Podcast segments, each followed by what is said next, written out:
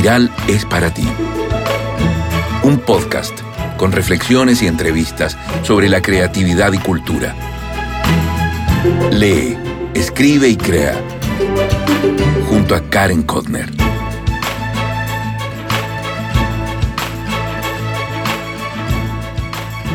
Hola, hola, ¿cómo estás?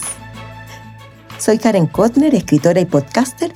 Te doy la bienvenida a Espiral, un podcast sobre creatividad y literatura. Grabo este capítulo 47 hoy miércoles 14 de julio del 2021, lejos de Santiago porque me vine a la montaña con mi familia. Por eso, si el audio sale distinto, eso se debe. Además, decidí darme un gusto y hablar de mi relación con el rouge rojo. Por fin me atreví a pintarme los labios rojos hace poquito. Y lo más importante, como te contaré más adelante, sin consecuencias mortales. Ya verás por qué te digo esto y qué vínculo tiene con la reina Elizabeth I. Sin duda es una buena historia. Y si escuchas este episodio o lees la transcripción, vas a entender a lo que me refiero. Lo confieso. Me divertí mucho muchísimo investigando para este episodio sobre la historia de los labiales o los datos freaks que te voy a dar, de cómo se llamen los labiales, el ruso, el carmín, como tú le digas. Espero eso sí que si eres hombre o no te interesa el tema, te des la oportunidad, porque de verdad es como que rush nos ha marcado a la sociedad y vas a conocer detalles sobre la historia, el fenómeno, cómo se masificó y obvio, porque yo me decidí a sumarme a los labios rojos. Recuento personal. Estoy muy contenta porque cada vez son más los que me escriben, sobre todo por mensajes directos en Instagram. Uno muy lindo y que me emocionó mucho fue el de la escritora chilena argentina Maivo Suárez, la que hace poco publicó un libro de cuentos imperdibles álbum familiar. Y ella me dijo que cada cierto tiempo visitaba mi sitio web www.karencorner.com y estaba atenta a las entrevistas que aparecían. Aquí aprovecho de recomendarte sus libros. Además, me lo regaló sorpresa Marcelo Simonetti, otro tremendo escritor y gestor de la editorial que lo publicó, Ediciones de la Lumbre. Y busca en mi página web, también lo entrevisté. Andrea Arribillaga es una artista y poeta chilena que me mandó un mensaje muy lindo sobre la fotografía de la niña de las burbujas que apareció en el boletín del 29 de junio, titulado Lluvia, Arte y Burbujas. Mira lo que ella me escribió. Me encanta tu manera de compartir la literatura. La fotografía de las burbujas es preciosa. Así voy. Desde niña he sentido que una parte de mí levita. Tanto es así que mis amigas dicen eh, que mi manera de caminar es levitando. Me encanta bordar y es un trabajo mío también. Bordaré a mi manera esa fotografía tuya. Luego te envío una fotografía. ¿Te parece? Uy, estoy a la espera, Andrea, estoy a la espera. Otros me han preguntado por el cuaderno de escritura que publiqué hace poco en mi página web y en formato solo digital, pero al parecer varios de ustedes lo quieran en papel. Bueno, ya estoy trabajando en eso. Dame un tiempito. Por el momento te digo que es muy fácil comprarlo. Vas a la página y en la pestaña Libros, ahí haces clic y podrás comprarlo por un precio impresionante de 2.990 y vas a tener la oportunidad de aprender las técnicas más básicas para comenzar a escribir o bien para volver a hacerlo luego un descanso. Un hito la última semana fue la entrevista que realicé en conjunto con el psiquiatra Patricio Fishman a la sobreviviente de Auschwitz y autora de dos grandes libros, La bailarina de Auschwitz y En Auschwitz no hay Prozac, no había Prozac, de Edith Egger. Fue increíble y todo esto gracias a la gestión de la Cámara Chilena de la Construcción y el Centro de Memoria del Holocausto Memoria Viva. No me puedo cerrar esta parte de mi recuento personal sin agradecer a Pancho Ortega. Lo entrevisté en el capítulo 4 también, por su rápida respuesta a, a un joven que necesitaba ayuda que se había contactado conmigo y tenía ganas de publicar una novela, pero en el ámbito de la ciencia ficción, que no es mi tipo de expertise para nada. Y, bueno, gracias a, que los puse en contacto, espero que nazca un nuevo escritor. Ahora sí, que te invito a disfrutar de este episodio de Labiales Rojos.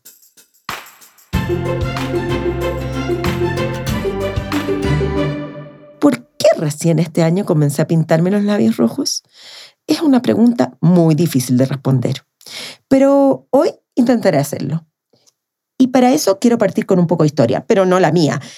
Esa la dejaré para más adelante, luego de la oficial. Hagamos historia.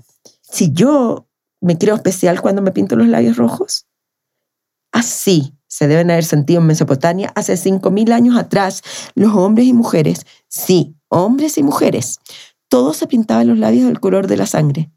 Los que inventaron esta costumbre revolucionaria del rouge fueron los sumerios. En el año 3500, antes de la era común, la reina Queen-Shut-Ad de Ur, que es una, fue una ciudad-estado de Sumeria en la antigua Mesopotamia, fue la primera en ocupar un labial rojo en base a plomo blanco y rocas rojas trituradas. Según el artículo The History of Lipstick, Regulation and Western Seats of Power, imagínate, publicado por la Harvard Library, ahí aprendimos sobre ella. Ahora, después a mí no me habría gustado, por ejemplo, ser Cleopatra, que de acuerdo a una publicación de la BBC, se pintaba con una mezcla de tintes de hormiga y escarabajos. Para los griegos, en cambio, el carmín rojo era un símbolo de los plebeyos y solo, además, lo ocupaban las prostitutas. Y esto con peligros, porque si las prostitutas no lo ocupaban, eran sancionadas súper fuerte. ¿Por qué? Sencillo. Llevar los labios rojos era su marca que las identificaba en su trabajo. Recién en el siglo X se inventó el labial como lo conocemos hoy, sólido, así como este tubito. Pero ojo, en la Edad Media, de acuerdo a la escritora Sally Pontier, en su libro El artificio de la belleza, una guía práctica de perfumes y cosméticos, era usual vincular a los demonios con el labial rojo. Y además, eran una señal de lujuria. Ay, las mujeres usualmente tenían, cuando hacían la confesión ante el cura, el párroco, tenían que confesar como pecado capital, se ocupaban labial. Wow. Pero, ¿sabes qué une a la reina Elizabeth I, al inventor Mauricio Levy y a la empresaria cosméticos Elizabeth Arden? El lápiz labial. Sí. A todos ellos le demos en parte que hoy podamos ocuparlo sin morir por ello. ¿Qué rol jugó la reina Elizabeth en la historia de esto? Ella fue una mujer intrépida, sin duda. Elizabeth I de Inglaterra murió en el 1603. Fue la quinta y última monarca de la dinastía Tudor. A ella me la imagino feroz, fuerte.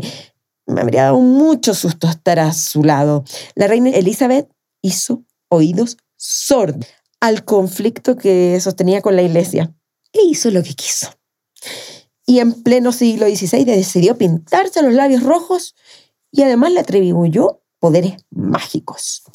Lo increíble de esta historia es que ella tenía una obsesión y tuvo un costo insospechado, la muerte. Su afán, como cuenta Gabriela Hernández en su libro Belleza Clásica, la historia del maquillaje, le valió la vida a la reina, pues los carmines contenían tinta proveniente del plomo. Y ella, la, la reina, hacía sus propios colores. Y como eran como en tinta basada en este elemento nocivo provocó que paulatinamente se les fuera desfigurando su rostro, hasta que morían por la intoxicación del plomo. De hecho, de acuerdo a la misma Gabriela Hernández, la muerte de la reina fue por envenenamiento. La encontraron muerta con un orificio media pulgada en sus labios, lo que se llamaba el beso de los muertos, casi como el beso de la mujer araña, ¿o no? ¿Qué pasó después? Obvio, la iglesia aprovechó la muerte de la reina Elizabeth y la usó para su favor. Arremetió con más fuerza y de ahí nace toda la mística de lo diabólico. La iglesia lo vinculó a la magia negra. Bueno, y después vino eh, eh, un tema de que realmente la gente fue asociando el carmín rojo con la brujería. Y ningún hombre quería casarse con alguna mujer que utilizara algo de rojo en los labios.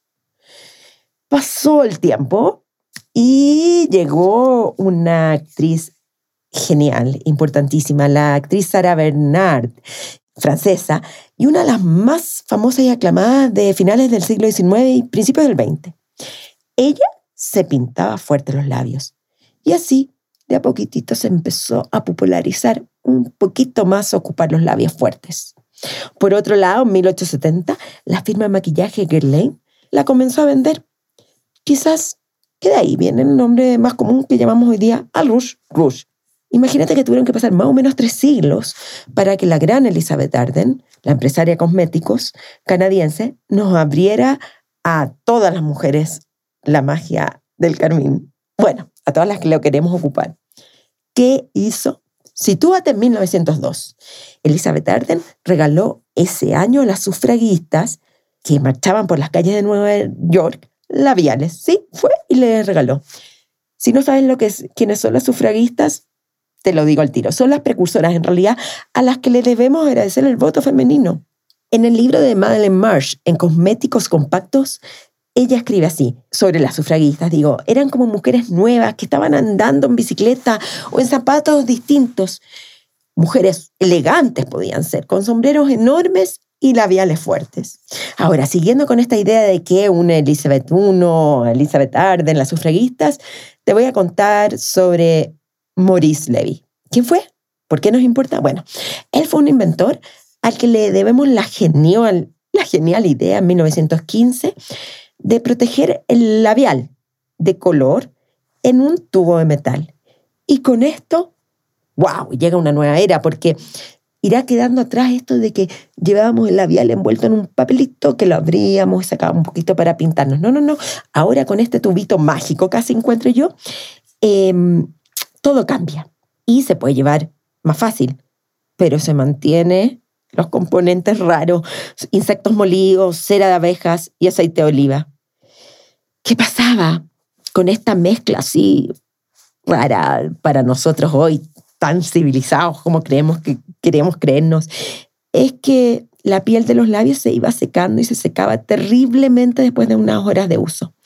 Pero de igual manera, y todo por su efecto estético, las mujeres continuaron utilizando utilizándolo.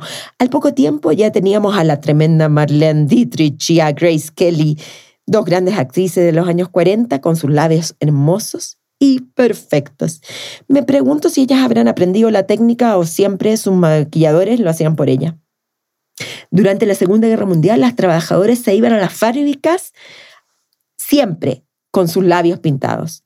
Se daban ánimos y no sé, yo leí por ahí que muchos empresarios también como que lo hicieron mandatorio para que ellas se sintieran más contentas al minuto de ir a laborar. A fines de los 40, de la década de los 40, el 90% de las mujeres estadounidenses, usaban lápiz labial. Así se fue convirtiendo en un símbolo de la resistencia femenina en medio del peligro. Y de acuerdo a Sarah Schaffer, autora del artículo científico Leyendo nuestros labios, la historia de la regulación del labial en los asientos occidentales del poder, esta tendencia se fue haciendo más robusta cosas interesantes. ¿Conoces ese famoso cartel de Rose y la rematadora? Esa mujer que aparece con un super músculo, como con un, con un pañuelo en la cabeza y todo. Bueno, ella ocupa los labios rojos, rojísimos, y se convirtió en un símbolo para estas mujeres trabajadoras en la Segunda Guerra Mundial mientras sus maridos estaban lejos. Claro, más tarde, ya vas a ver, se transformó en un símbolo del feminismo, pero por otros motivos. Me encantó, me encantó lo que hizo la compañía Revlon en el, año 1952, porque así como las sufragistas dieron la batalla por nuestros derechos, esta compañía se le ocurrió una publicidad que nos dio el poder a nosotras. Se llamó Fire and Ice o Fuego y Hielo y pretendía que nos maquilláramos porque nosotras queríamos y no por darle el gusto a otros. Ojo, cuando veo la publicidad de la actriz Dorian Nick, eh, que fue una de las primeras modelos fotográficas famosas estadounidenses, me doy cuenta de cómo ha cambiado nuestro rol y nuestra forma de enfrentar y vivir en sociedad.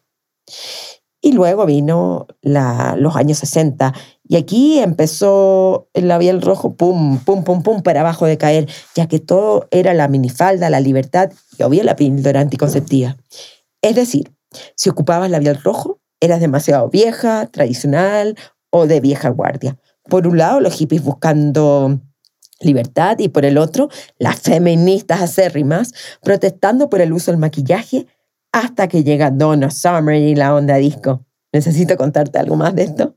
Mi historia personal. No soy una Kardashian. Vamos ahora a lo mío. Conozco mujeres que siempre han llevado increíble el labial rojo y yo en cambio recién ahora comienzo tímidamente con uno que otros intentos y hace muy poco, hace un par de meses me atreví y ha sido un tremendo descubrimiento. Pero antes de seguir con mi propia experiencia, recuerdo inevitablemente a mi mamá que hasta hoy se pinta los labios con un fuerte color de la cama roja o a una amiga que se atrevió hace mucho, mucho. No sé si debo ocupar el verbo atreverse, no sé si es el correcto porque debería ser, comillas, lo lleva con elegancia o no le importa lo que otros digan hay varios, varios problemas al momento de hacer este cambio que yo hice. La reacción de tus cercanos y además ejecutarlo, hacerlo bien. El primer aspecto es esencial. El rojo provoca reacciones, llama la atención, es decir, sabes que unos labios pintados rojos, rojos, jamás pasarán o tú vas a pasar desapercibida, para bien o para mal. En la sesión número 5 de Mamá Mía, el taller de lectura que estoy impartiendo, y que desgraciadamente ya está por finalizar, sucedió algo inédito. La cosa es que ese día no alcancé a maquillarme mucho. Siempre trato de verme bien, como todas, ¿no? Y me pinté los labios rojos. Ni te imaginas la reacción de los participantes. ¿Qué te hiciste? ¡Wow! ¡Que estás elegante! me decían las alumnas. Y yo, obvio, me sorprendí. De verdad, ese fue un empujón. Unos días antes, en una entrevista que le hice al padre Dubois, un sacerdote francés, y, gran investigador del holocausto por balas, me di cuenta de que me veía como apagada, como imagen ahí en la pantalla, sin vida. Bueno, y sumé estos factores y dije, ya, ya, dale con un rojo. Pero a mi familia no le gusta el nuevo look, me encuentran como disfrazada. O no me veo yo, la de siempre. Mi marido intenta contener su desagrado. Y aunque trata pasar por alto que yo no me fije, lo reconozco, me importa, me importa. ¿Qué opinas que me importe tanto lo que dice mi familia? Vamos al otro aspecto fundamental, la técnica. Es muy distinto pintarse los labios de un tono neutro, uno café suave o tonos tierras en uno de color así de definido. No solo hay que tener buen pulso, sino que saber por dónde empezar y cómo seguir, obvio, y la iluminación. Ahora tengo como más o menos cuatro labiales de tono rojo. ¿Para qué? Ni idea. Seguramente se me van a secar el labial, digo, antes de que los termine de ocupar. Me siento como una diva teniendo en mi cajón unas cajitas así de lindas con esos tonos definitivos. Otro aspecto que me ha llamado la atención es lo que provoca en mí misma. Me siento más vestida, menos desnuda, no sé. Es extraño. De verdad, es súper distinto ir de negro con labios rojos que con un labial translúcido. Ahora vamos a los datos freaks que descubrí. Uno, según la BBC, de acuerdo a un artículo que publicó en el 2018, en el mundo se gasta alrededor de 8 mil millones de dólares en labiales rojos.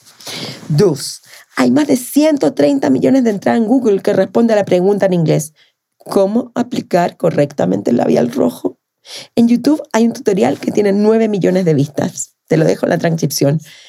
Tres, Christian Dior acuñó la frase vestir su sonrisa y tres años más tarde, en 1952, nacía el Rouge Dior. Lo que estoy súper segura, obvio, que Dior no tuvo para nada presente el COVID-19 y la mascarilla. Me pregunto, ¿para qué me los pinto si ni siquiera yo me los puedo ver? Pero es por mí, sí, es por mí. Cuatro. Mira este dato.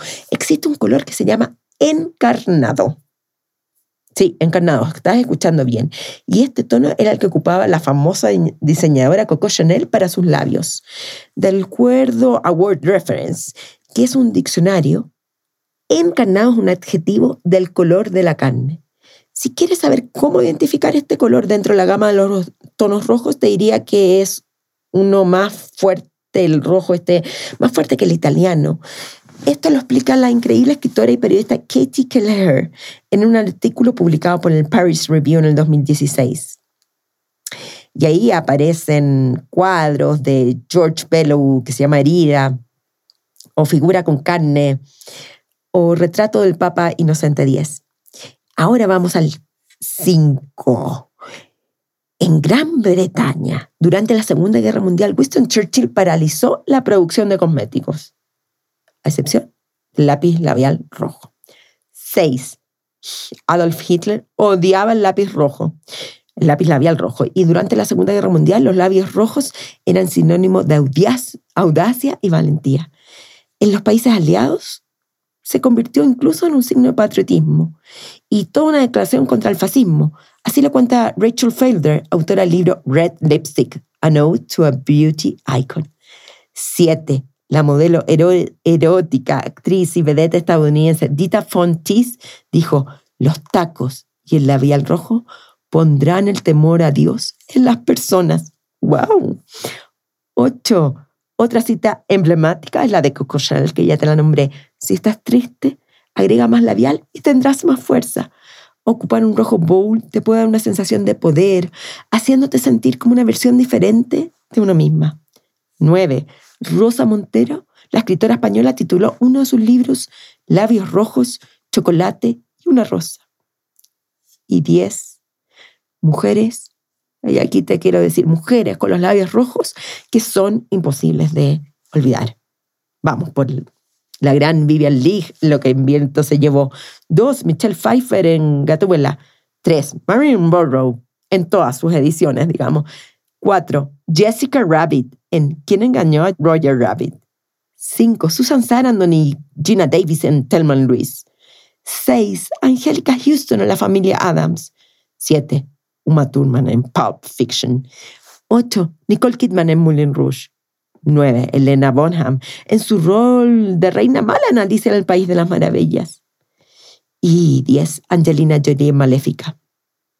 Para ir cerrando, te tengo una... Ahora vamos con una reflexión. ¿Es una moda, un imperio o una necesidad pintarse los labios rojos? Cuesta dar la respuesta. Em, para mí no es ni lo uno ni lo otro. Hay mujeres que les gusta, otras que lo odian, algunas se sienten disfrazadas, algunas terriblemente sexy o vestidas. Para muchas eso sí es un tremendo desafío y yo soy, fui parte de ese grupo. Hice una encuesta de Flash en Instagram y me sorprendí porque ganó no. No, no es algo que lo ocupen todas las mujeres, ni mucho menos la gran mayoría. A ver, no es que yo lo ocupe todos los días, pero ahí va conmigo mi cartera. Y aquí el escritor Brian Natson acaba de lanzar un libro que se titula All Made Up, The Power and Pitfalls of Beauty Culture, From Cleopatra to Tim Kardashian. Y de acuerdo a una entrevista en el programa de NPR All Things Considered, él dijo que la reina Elizabeth, a que estuvimos hablando, ocupó el maquillaje para, comillas, crear un aire de soberanía potente que calzara con la tendencia de la época. Cuando ella perdió el poder, sigue hablando Natson, Em, el pueblo la tildó como un payaso que ocupaba maquillaje. Intentaron de calificarla ridícula, como ridícula. Y estas mismas cosas suceden con las mujeres modernas que sufren con estos estereotipos y dilemas. Cierre comillas. Y ahora vengo yo con mi opinión y mi reflexión. A ver, a este escritor Ryan Hudson, yo ocupo un maquillaje, no siempre. Como todas las mujeres, hay días que tengo ganas y otras no. Pero cuando me pongo un poco de base, algo rímel y un brillo en los labios, me siento mejor. ¿Por qué? Es bien difícil explicárselo a un hombre como Rae. Em, seguramente, lo más probable, obvio, él nunca lo intentó y para variar, un hombre nos viene a dar cátedra a nosotras las mujeres de cómo debemos ser. Ojo, yo no leí el libro y me imagino que ese análisis es un nivel global y vinculado con las redes sociales. Ok, te la compro. Lo entiendo porque yo también odio la sobrevaloración al cuerpo que yo misma le doy y la importancia a veces a verse impecable, impecable digo, que yo también le doy. Es inevitable la sociedad occidental por donde se mire es producto del consumo y de las tendencias publicitarias.